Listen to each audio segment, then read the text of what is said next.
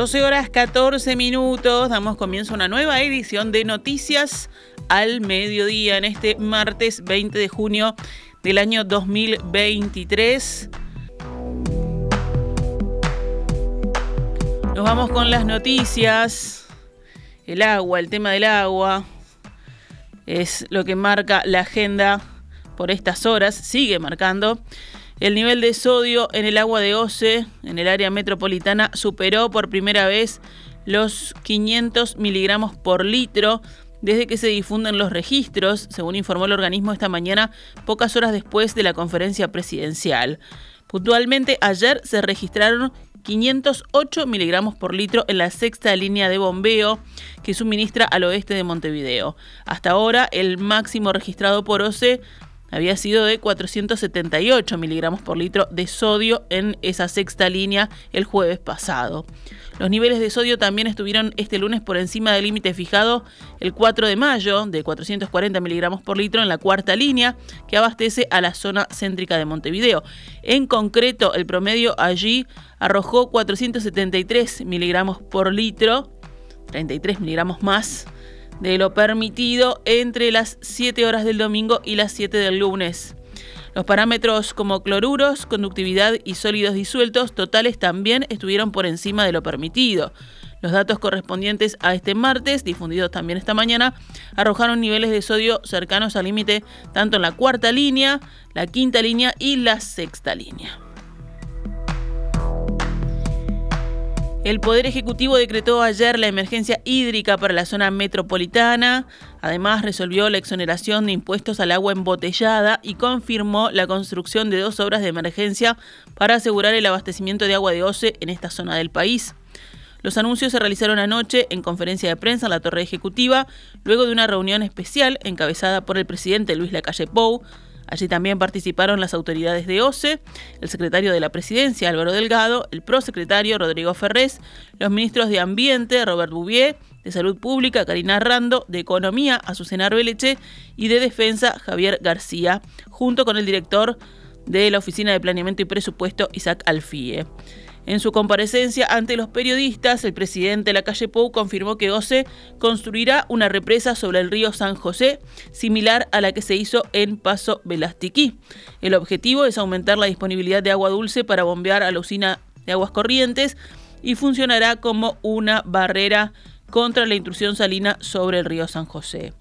Según explicó el mandatario, la declaración de emergencia hídrica en la zona metropolitana permitirá realizar estas obras a través de procedimientos jurídicos más rápidos y más sencillos. El presidente sostuvo que a pesar de estas medidas, seguramente puede llegar un momento en que sea necesario elevar otra vez los niveles de cloruro y sodio en el agua que entrega OCE, por lo que se está evaluando con técnicos del Ministerio de Salud Pública hasta dónde se pueden llevar estos registros para que esa agua siga siendo bebible. La calle Pou aseguró que si la calidad del agua empeora, se informará a la población con antelación, pero enfatizó que el servicio se mantendrá para cumplir con los requerimientos sanitarios básicos.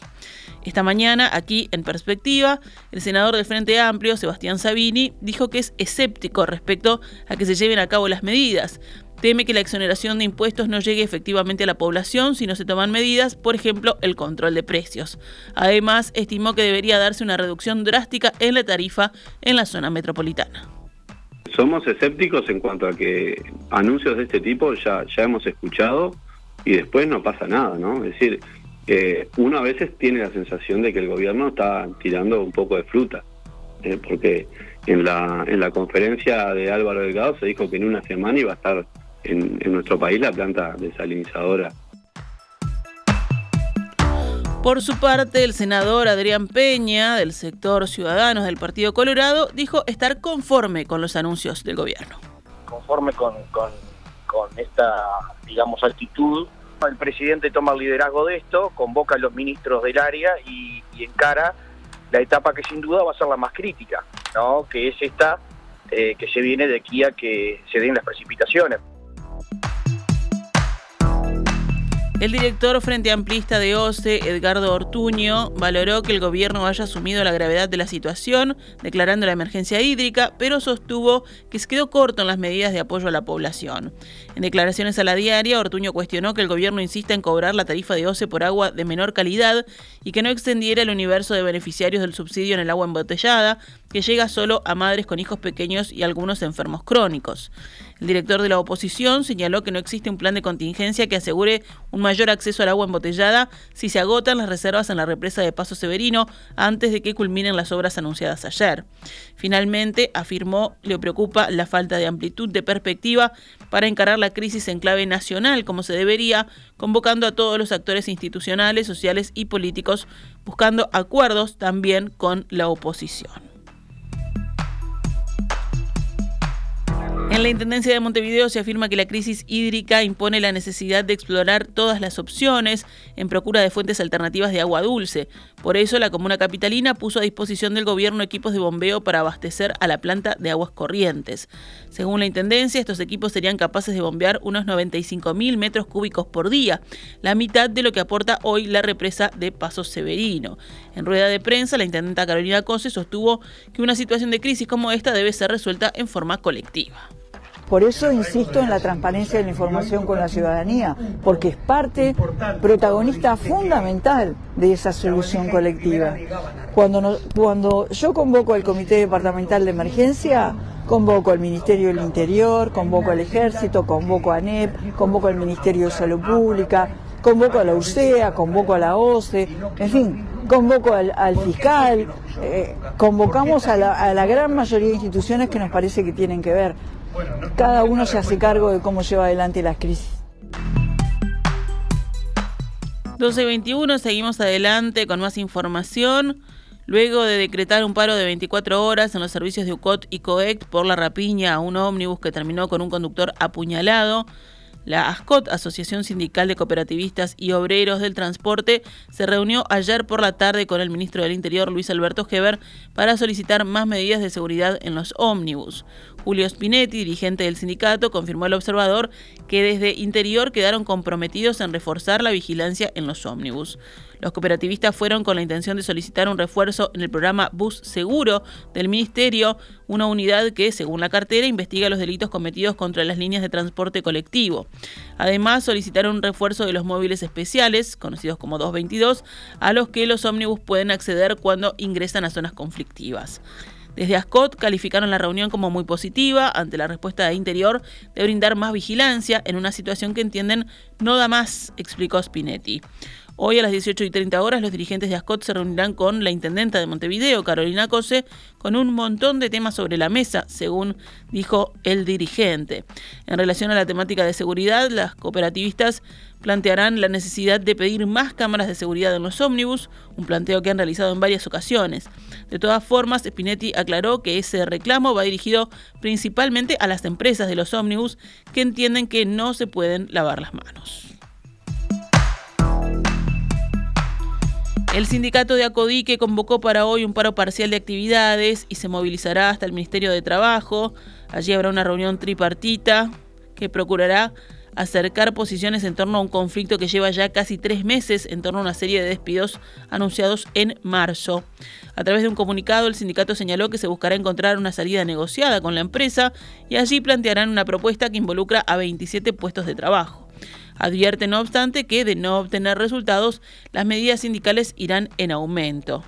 Acodique había justificado los despidos en función de los cambios que hubo en el mercado energético local, al referirse a ciertos arraigos que quieren mantener puestos de trabajo que no agregan valor al cliente y que fuerzan a realizar cambios estructurales para mantener la supervivencia de la empresa en forma responsable. La Dirección General de Aduanas Argentina prohibió a Buquebus utilizar su embarcación del Eladia Isabel por encontrarse en pésimo estado. Agentes especializados del organismo se hicieron presentes en la terminal fluvial de la empresa titular para inspeccionar sus embarcaciones y resolvieron la interdicción de la embarcación cuyos certificados de navegabilidad se encontraban vencidos. El barco estaba amarrado en la quinta Dársena Norte, en Puerto Madero. Según inspeccionaron los agentes, el mobiliario estaba sumamente deteriorado. Por este motivo, el Eladia Isabel fue desafectado del régimen especial de medios de transporte y la aduana prohibió su navegación sin derecho a uso ni traslado, amparándose en el artículo 1085 del Código Aduanero. El organismo intimó a la empresa a reexportar el buque antes del 9 de julio. En el panorama internacional, el expresidente Jair Bolsonaro enfrenta a partir del jueves un juicio que lo puede inhabilitar para ejercer cargos públicos por ocho años y dejarlo fuera de las elecciones brasileñas de 2026. El Tribunal Superior Electoral empieza a decidir sobre un caso abierto contra el exmandatario por ataques proferidos contra el sistema electoral de urnas electrónicas durante una reunión con diplomáticos en julio de 2022, tres meses antes de las presidenciales en las que fue derrotado por Luis Ignacio Lula da Silva. Bolsonaro dijo entonces, ante representantes de países como Francia y España, así como de la Unión Europea, que buscaba corregir fallas del sistema de votación para garantizar su transparencia en un discurso de casi una hora en el Palacio de la Alborada, residencia oficial transmitido por el canal oficial de televisión. La Fiscalía pidió que Bolsonaro sea declarado inelegible debido a abuso de poder político y uso indebido de los medios de comunicación, en tanto que pidió la absolución del general de reserva Walter Braga Neto, ex candidato a vicepresidente de Bolsonaro, también incluido en el caso. Seguimos en Brasil falleció el segundo adolescente que estaba ingresado tras ser tiroteado por un exalumno de su escuela en el sur del país, según informaron las autoridades, confirmando la segunda muerte por el ataque ocurrido el lunes. El joven de 16 años murió en el hospital por falla múltiple de órganos, según informó a la agencia France Press la Secretaría de Educación del Estado de Paraná en un correo electrónico. El ataque ocurrió en un centro educativo de la región metropolitana de Londrina, una ciudad del interior de ese estado. El agresor, que ingresó a la escuela con el pretexto de buscar su historial escolar y luego abrió fuego, fue detenido. La primera víctima había sido otra estudiante de 16 años que murió en el lugar, según las autoridades. La prensa local informó que las víctimas eran una pareja y que el agresor tiene 21 años. Un segundo individuo de la misma edad, sospechoso de haber colaborado con la organización del ataque, también fue arrestado posteriormente, según confirmó el gobierno de Paraná. La policía está investigando la motivación del atacante que fue inmovilizado por un profesor.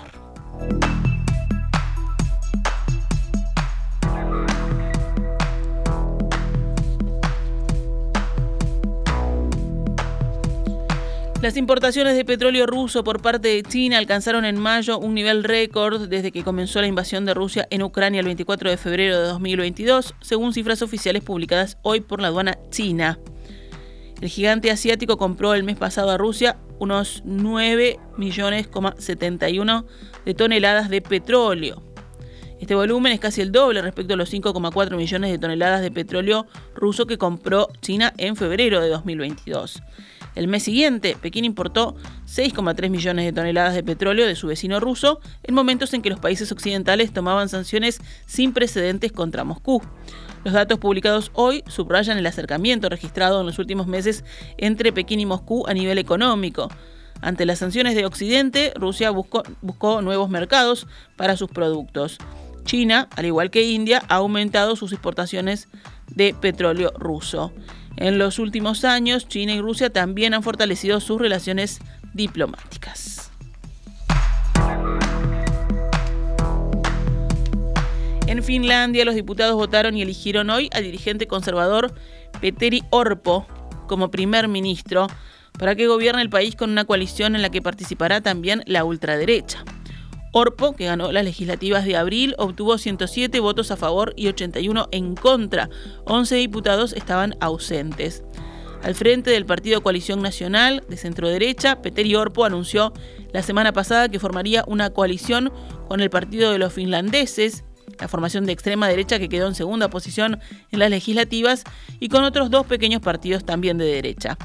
Los cuatro partidos cuentan con 108 de los 200 escaños que tiene el Parlamento. El viernes el nuevo gobierno presentó su hoja de ruta que incluye un endurecimiento a la política migratoria. Los permisos de residencia que se otorguen en el marco de la protección internacional serán temporales y durarán el mínimo establecido por la Unión Europea. Los procesos de reunificación familiar serán más complicados. Además, el programa gubernamental prevé una reorganización del sistema de prestaciones sociales para crear dos sistemas de seguridad social, uno para los migrantes y otro para los residentes permanentes. De este modo, el nuevo primer ministro se aseguró apoyos para su plan de austeridad de 6.000 millones de euros, unos 6.500 millones de dólares, su principal promesa electoral. Cerramos con deportes. La selección uruguaya se enfrentará hoy en el Estadio Centenario a Cuba en el segundo partido amistoso de la era Marcelo Bielsa.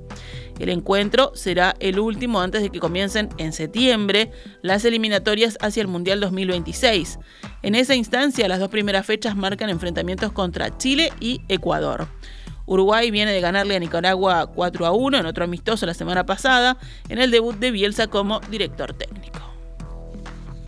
Ahora sí nos vamos con noticias al mediodía. Volvemos mañana al término de En Perspectiva.